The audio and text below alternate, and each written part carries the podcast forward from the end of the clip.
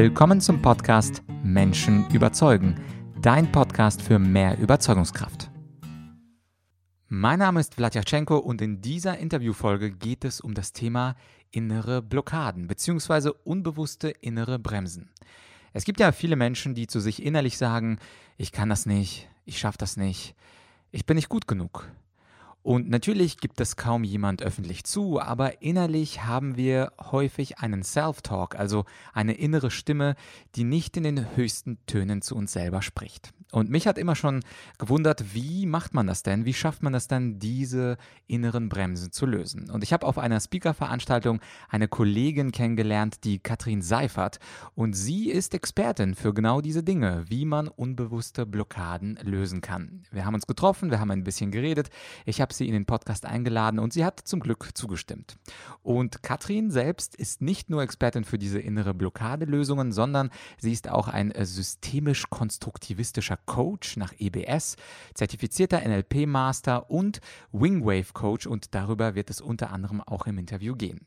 Was sind die Punkte, über die wir sprechen? Also erstens äh, geht es um das Thema die häufigsten inneren Bremsen im Kopf, was sind sie? Was sagen sich die Menschen? Zweitens, wie die Wingwave-Methode bei der Blockadelösung helfen kann und was das überhaupt ist. Ich kannte von dem Interview den Begriff Wingwave ehrlicherweise selber gar nicht.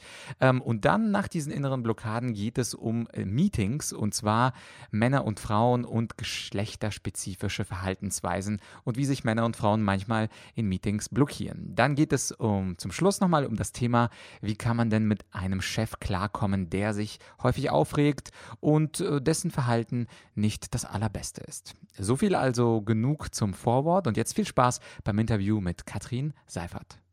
Willkommen beim Menschen überzeugen. Heute habe ich eine Frau, die Expertin ist für innere Blockaden und Bremsen, die in unserem Unterbewusstsein schlummern. Es ist Katrin Seifert. Katrin, vielen Dank, dass du dabei bist im Interview.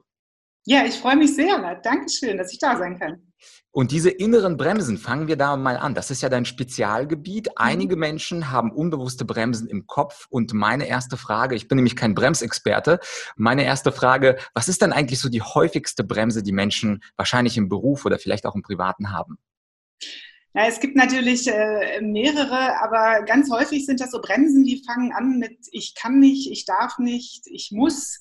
Also diese Sätze, die wir uns irgendwo auferlegen und die allerhäufigste Bremse ist in der Tat die, äh, dass Menschen denken, sie sind äh, nicht gut genug. Hm. Das, ja.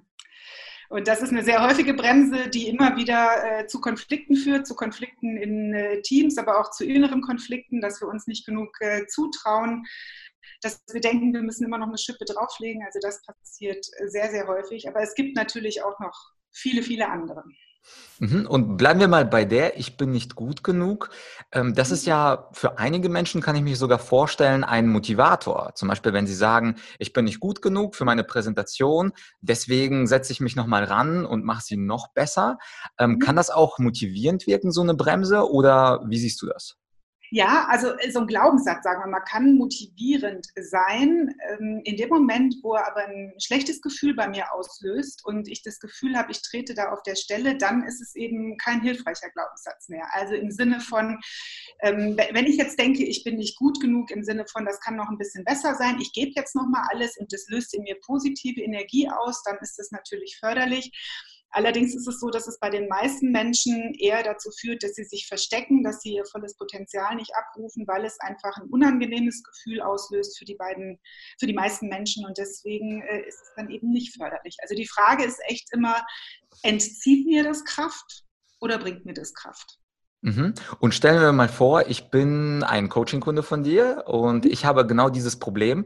Äh, dass mhm. ich denke, ich bin nicht gut genug. Nehmen wir dann den einfachsten Fall, ich bin ja aus dem Rhetorikbereich. Sagen wir, ich muss Präsentation halten, jeden Monat mhm. eine und ich denke, ich bin einfach nicht gut genug. Ich, ich hätte, ich kann es viel besser oder ich könnte es letztes Mal besser gemacht haben. Ich habe schon so ein Vorgefühl, dass nächsten Montag, da wird es auch nicht ganz so gut und eigentlich könnte ich besser sein. Was sagst du dann diesen Menschen? Also zunächst mal äh, finde ich raus mit den Menschen, wovor sie konkret Angst haben. Also gerade jetzt nehmen wir das Thema Präsentation. Die meisten, also die zweithäufigste Angst übrigens, die Menschen haben, kommt erschreckenderweise direkt nach der Angst vor dem Tod. Da gibt es Statistiken zu. Mhm. Ähm, und ich, ich versuche herauszufinden, wo kommt das her? Also äh, letztendlich, manche Menschen haben Angst, vor vielen Menschen zu reden. Manche Menschen haben Angst vor Autoritäten zu reden. Das hat eine ganz andere Dimension. Äh, manche Menschen haben Angst zu reden, wenn bestimmte Personen im Raum sind. Manche Menschen haben einfach nur Angst vor bösen Blicken oder vor den, vor den typischen Gesichtern, die nun mal eben oft nicht so freundlich aussehen. Das heißt also, wir arbeiten sehr, sehr genau raus, wo kommt das unangenehme Gefühl? Kommt es äh, vorher? Kommt es, wenn ich oben stehe oder vorne stehe? Und dann suchen wir den Auslöser, weil meistens haben wir ein Referenzerlebnis, ein ganz altes, was weit zurückliegt, wo die ganze Misere quasi ihren Lauf genommen hat. Ganz oft Themen aus der Schule, wo man sich an der Tafel blamiert hat. Es, es kommt dann sehr, sehr häufig hoch mhm. und daran arbeiten wir dann. Das heißt also, es ist so ein bisschen Detektivarbeit, erstmal herauszufinden, welche Qualität hat diese Angst überhaupt oder dieses Ich bin nicht gut genug, um dann eben das auflösen zu können. Und dieses Auflösen, also unsere Zuhörer, Zuschauer werden wahrscheinlich an ein kleines Erlebnis, vielleicht auch ein Traumaerlebnis, vielleicht selber zurückdenken. Also mhm. angenommen, wir nehmen beispielhaft etwas, wo der Geschichtslehrer bei einem Referat in der zehnten Klasse gesagt hat, das war die schlechteste Präsentation, die ich ja. je gesehen habe. Was, ja. was wäre dann der, der Schritt? Also sagst du mhm. dann den Leuten, das liegt weit zurück, der Geschichtslehrer ist inkompetent, der hat keine Ahnung, sie sind super? Oder was, was könnte so eine Herangehensweise sein? Was, was könnte man? Und jeder kann sich ja im Kopf jetzt eine andere Situation natürlich vorstellen. Genau, jeder kann sich da sicherlich was vorstellen. Ich arbeite ganz viel mit einer Methode, die heißt Wingwave. Das heißt, ich, ähm, die, die arbeitet mit Windbewegungen vor den Augen. Ähm, das heißt, ich schicke die Leute in die Situation zurück. Ich schicke sie in dieses Gefühl zurück. Und erschreckenderweise können die meisten dieses Gefühl noch so abrufen, als wenn es damals wäre, selbst wenn es jahrelang zurückliegt. Das heißt also, das ist ein unverarbeitetes, schlechtes Gefühl.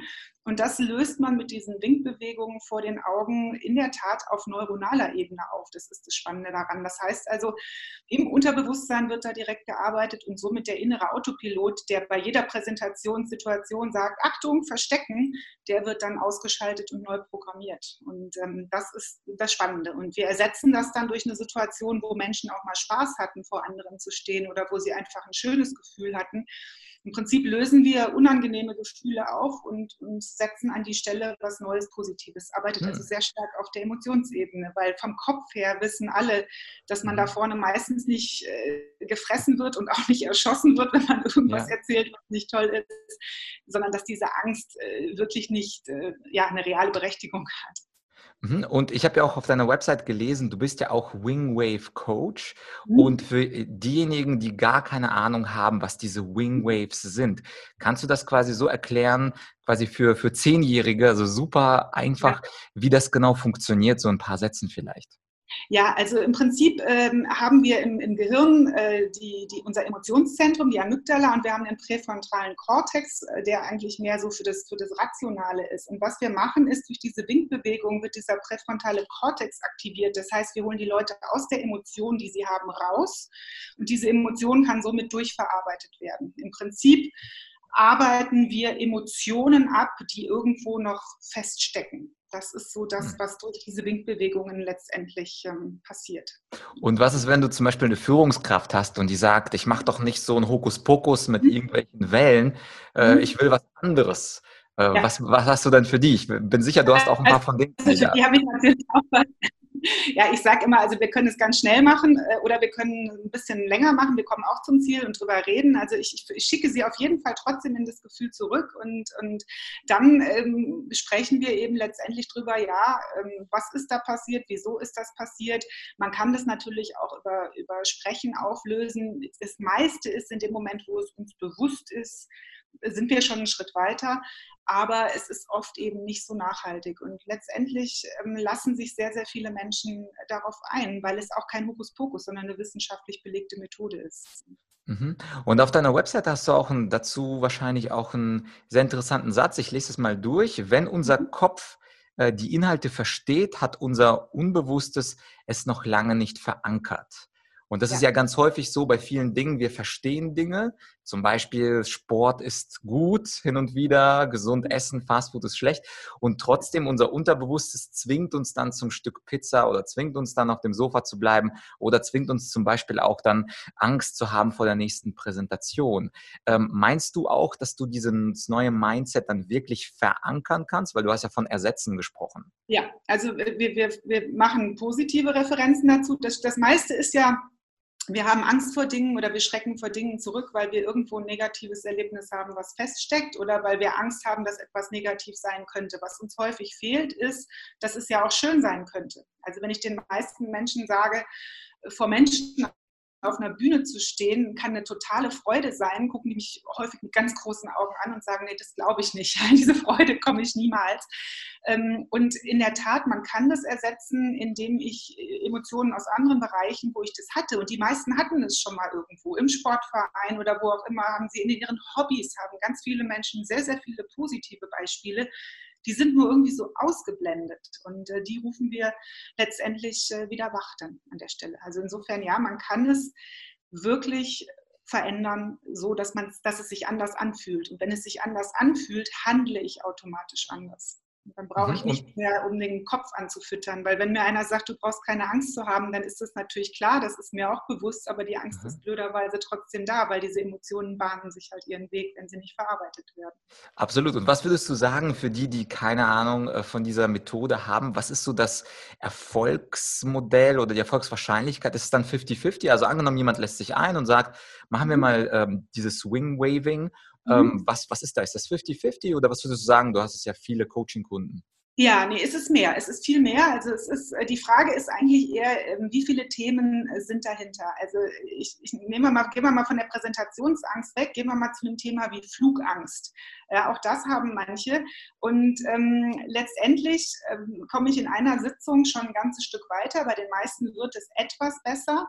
Bis es aber ganz weg ist, dauert es manchmal mehrere Termine, weil das Unterbewusstsein die Dinge nach und nach preisgibt. Das heißt also, wir arbeiten an ein paar Themen und häufig ist es so, wenn ein Thema sehr zentral ist und wenn es Leute massiv zurückhält, dann ist es nicht nur eine Situation, die dahinter steckt, sondern einfach sehr, sehr viele verschiedene mhm. Situationen, die sich nicht alle gleichzeitig zeigen. Also ich habe mit den meisten meiner Klienten nach drei bis fünf Sitzungen 95 Prozent der Themen sind erledigt. Hm, das ist doch, das ist doch eine hohe Prozentzahl. Ja, das ist. Ja. Äh, ja, ein zweites Thema, was ich mit dir besprechen wollte, ist äh, das Thema geschlechterspezifisches Verhalten, vor allem beim Meeting. Wenn mhm. also Männer und Frauen im Meeting sitzen, dann verhalten sie sich anders. Ich glaube, diese Beobachtung würden die meisten teilen. Und ähm, die, die Sendung heißt ja Menschen überzeugen. Und meine erste Frage wäre, aus deiner Erfahrung, gibt es da Unterschiede, wie Männer überzeugen wollen? Zum Beispiel im Meeting und wie Frauen überzeugen wollen. Also was sind so die ein, zwei unterschiedlichen Strategien der beiden Geschlechter?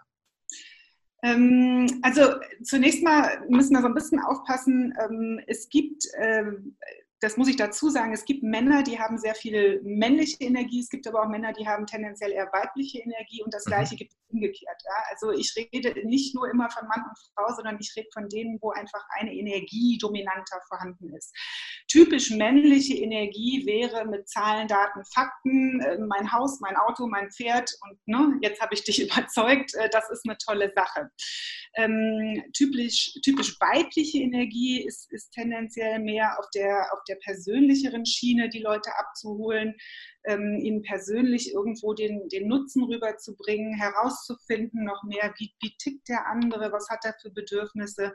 Das sind so die grundlegenden Unterschiede. Das heißt also, ähm, sie ist da stärker beziehungsorientiert und er ist irgendwo stärker sachorientiert beim Überzeugen. Mhm. Und was äh, führt zu mehr Erfolg? Ja, in der Tat äh, ist es natürlich wie immer beides.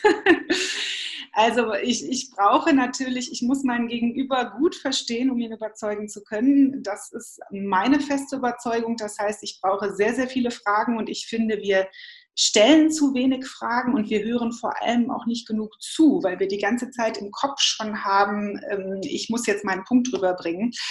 Ähm, also ihre Stärke ist sicherlich das Aufnehmen von diesen ganzen Informationen.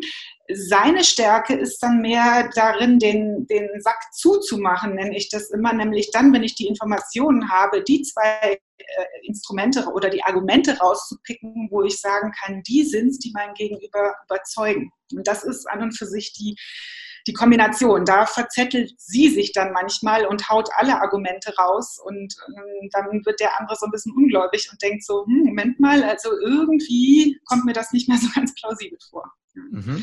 Und wenn uns jetzt zum Beispiel eine Frau zuhört, und das tun ja viele, was würdest du als Tipp geben, wenn, wenn die Frauen oder die, wie du nennst, weibliche Energie eher darauf bestimmt ist, dass man eher menschenorientiert handelt? Wie schaffen es Frauen, ähm, dann eher diese männliche Energie auch zu nutzen? Also würdest du den Frauen schlicht sagen, liebe Frauen, seid genauso empathisch wie vorher, aber rundet das ab mit Zahlen, Daten, Fakten und einem Argument, was dann hoffentlich durchschlagen wird? Oder was ist da der Tipp?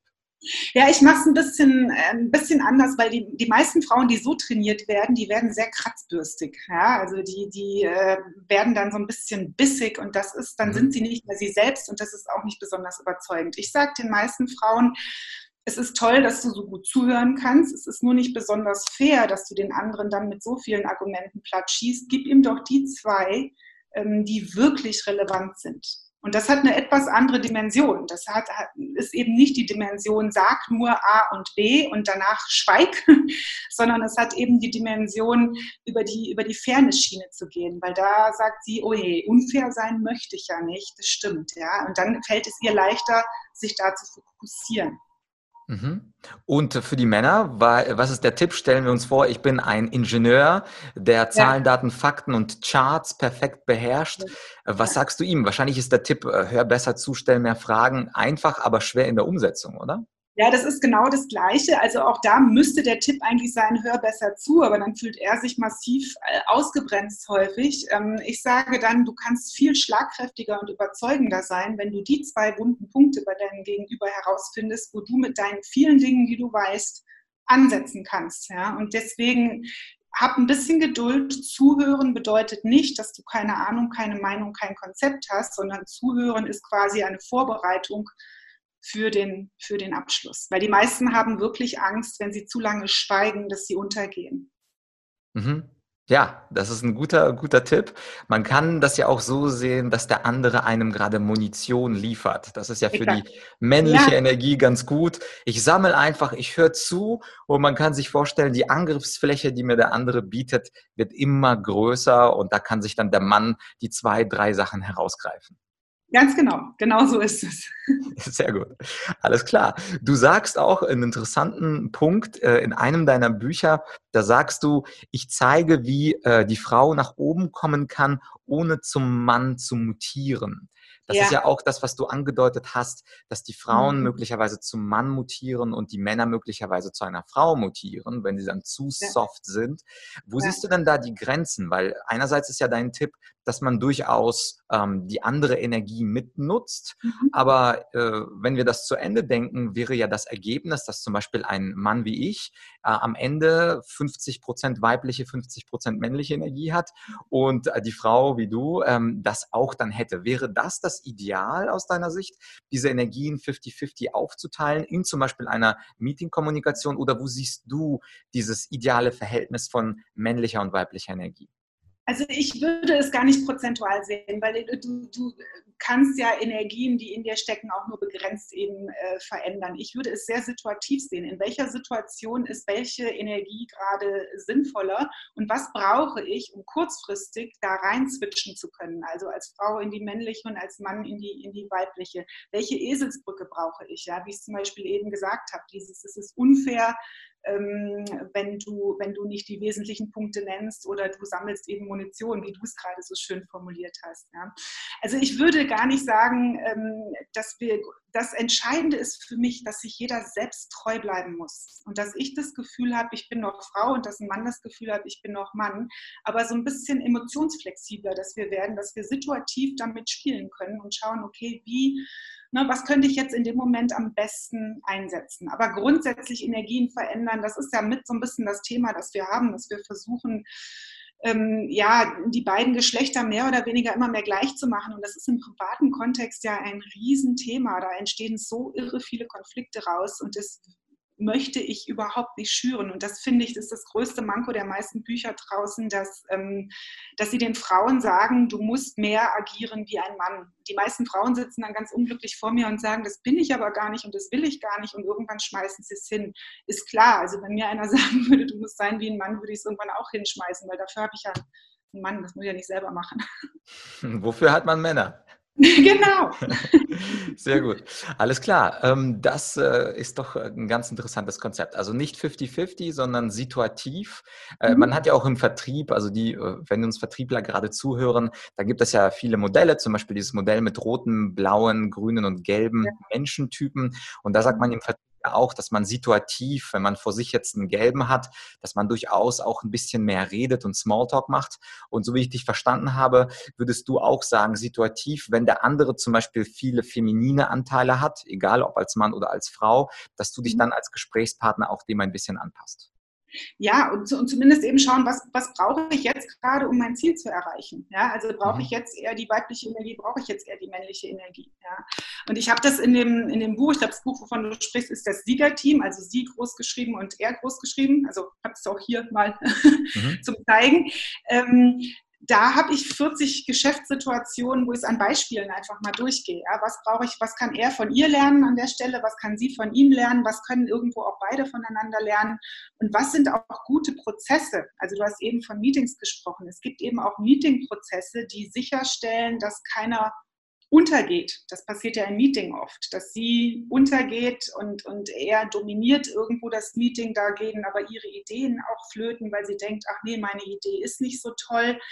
Ähm, ich kann das so strukturieren, dass ich eben auch sicherstelle, dass alle gehört werden und trotzdem dann auch wieder zu einem Ergebnis kommen oder zu einem Ziel. Das liegt auch ganz, ganz viel in den Prozessen, die wir nutzen. Und wenn die Organisationen, also die Unternehmen, mit denen ich in Workshops zu dem Thema arbeite, sich da mehr öffnen, ähm, und sich mehr darauf einlassen, auch mal ihre Prozesse oder ihre Vorgehensweisen zu überdenken, dann äh, kann ich auch wirklich die Potenziale beider, beider Geschlechter heben, ohne dass irgendjemand sich in irgendeine Richtung verbiegen ist. Mhm. Und dazu passt natürlich die Frage, diese eine Methode, vielleicht kannst du sie ja eine schon mal verraten, wie so ein mhm. Prozess aussehen könnte. So ganz spontan fällt mir ein, dass man eine Redezeitblockierung ja. dann hat. Zum Beispiel, ja. dass jeder Teilnehmer aus dem Meeting, sagen wir zwei Minuten und die Zahl ist jetzt zufällig, dass diese zwei Minuten einander zugehört wird. Findest du das aus Erfahrung eine gute Regel?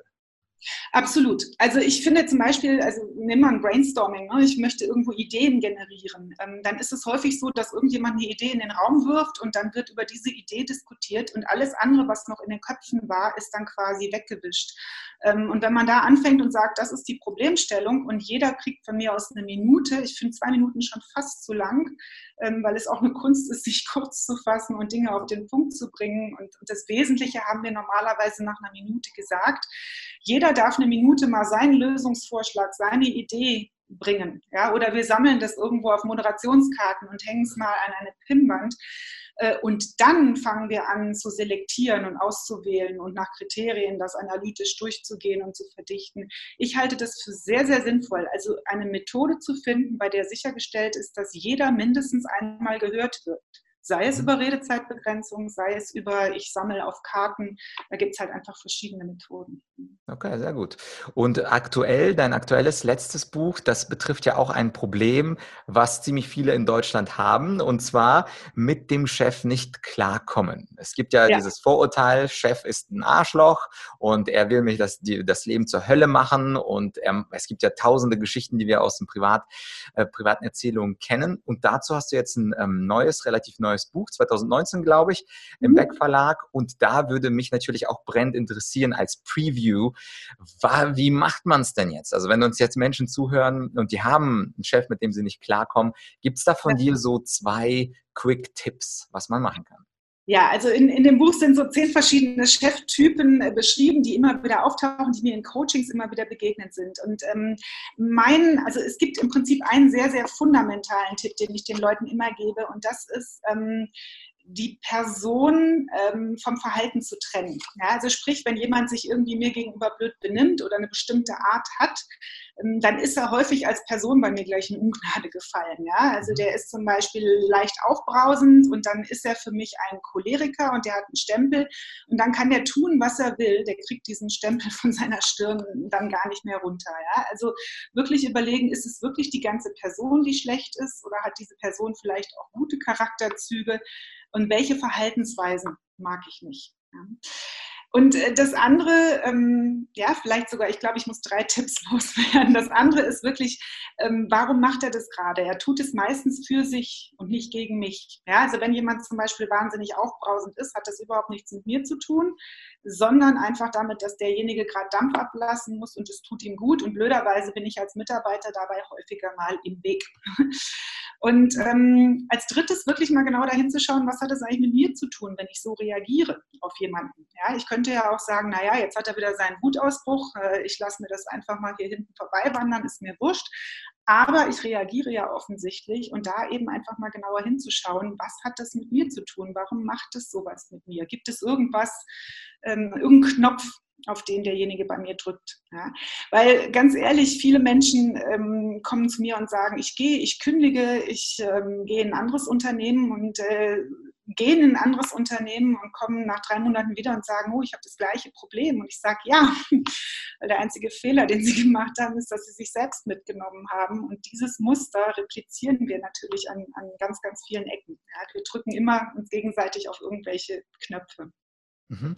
Und machen wir es vielleicht mal ganz konkret. Also stellen wir uns mhm. vor, eine Coaching-Kundin, sie kommt zu mhm. dir und sie sagt, dass der Chef mit ihr ein bisschen schroff redet. Machen Sie mal hier, warum ist das nicht so ideal gemacht? Machen Sie mal mhm. da. Also wenn, wenn Menschen, also wenn Chefs äh, sehr ruppig mit Mitarbeitern, das kann eine Frau oder ein mhm. Mann sein, das ist ja in dem Beispiel völlig egal, damit umgehen. Wenn diese Frau oder dieser Mann dann die Firma wechselt und der nächste schroffe, rote, dominante Cheftyp oder Cheftypin äh, spricht dann genauso äh, ruppig, dann ist natürlich das Problem das gleiche. Und die Frage mhm. ist, was kannst du dann den Leuten ähm, mitteilen? Also sagst du den Leuten, wir müssen mal das Problem angehen, warum sie eigentlich so eine dünne Haut Haut haben? Oder was ist da der Tipp? Also als allererstes schauen wir uns mal an, warum, warum ist denn der andere wohl so? Ja, also ich, ich äh, ermutige die Leute, sich wirklich mal in die Position des anderen zu versetzen. In welcher Rolle ist der unterwegs? Hat er vielleicht mhm. auch Druck irgendwie von oben? Hat er vielleicht Zeitdruck? Was geht möglicherweise in ihm vor? Also ich schicke die wirklich zunächst mal in die, in die Rolle des Vorgesetzten rein.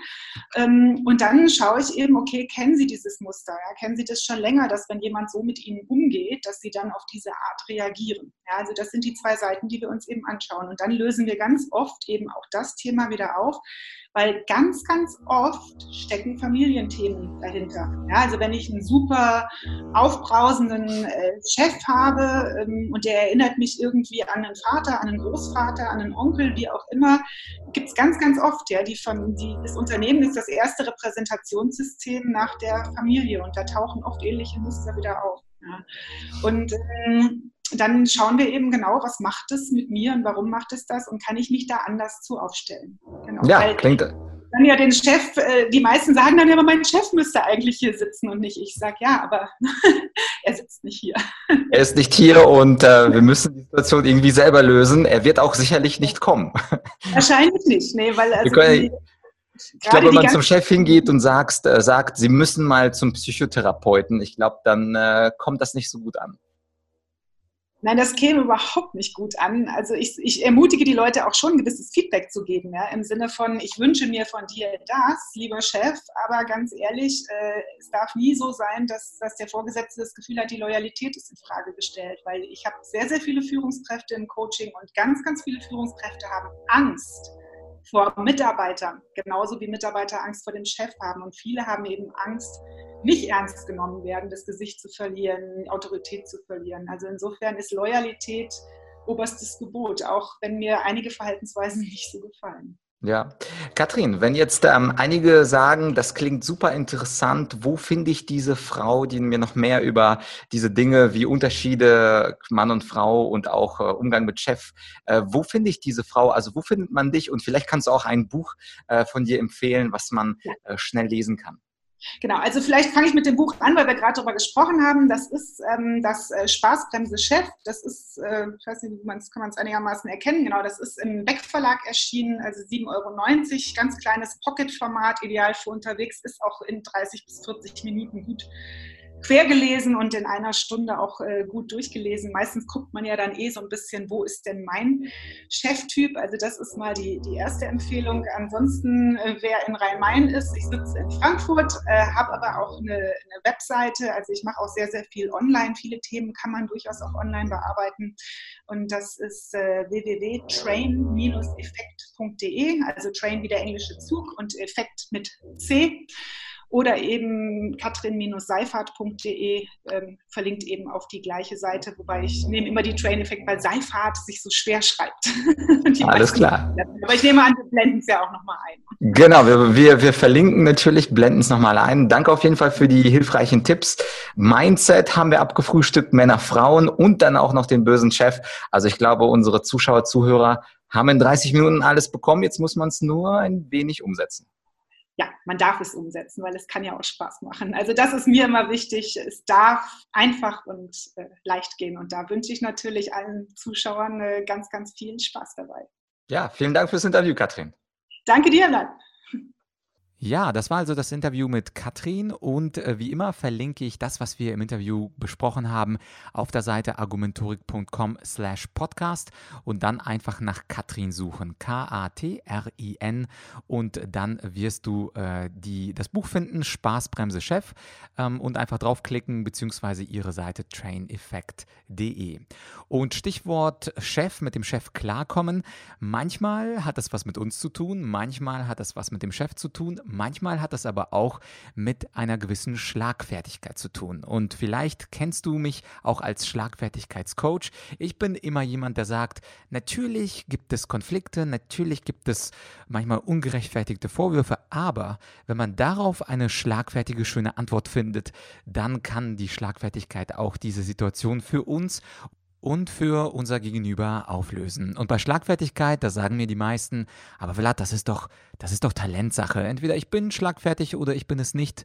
Und ich antworte darauf, das ist alles nur eine Frage der Technik beziehungsweise der 30 Techniken. Und in meinem Online-Kurs Schlagfertigkeit, da werde ich dir 30 Online-Techniken vorstellen und gleichzeitig auch dich verbal attackieren und du hast dann drei Sekunden Zeit, um dann die jeweilige Technik anzuwenden. Also ein ziemlich interaktiver Online-Kurs den findest du auch wie die Links zu Katrin auf ähm, argumentorik.com slash podcast und dann einfach auf den Link ähm, Online-Schlagfertigkeitstraining klicken. Die ersten drei Lektionen sind wie immer kostenlos, damit du dich von der Qualität des Online-Kurses überzeugen kannst. Und danach, danach würde ich mich natürlich freuen, wenn wir uns auch im Online-Kurs wiedersehen. Also nicht nur Audio, sondern auch ein bisschen Video.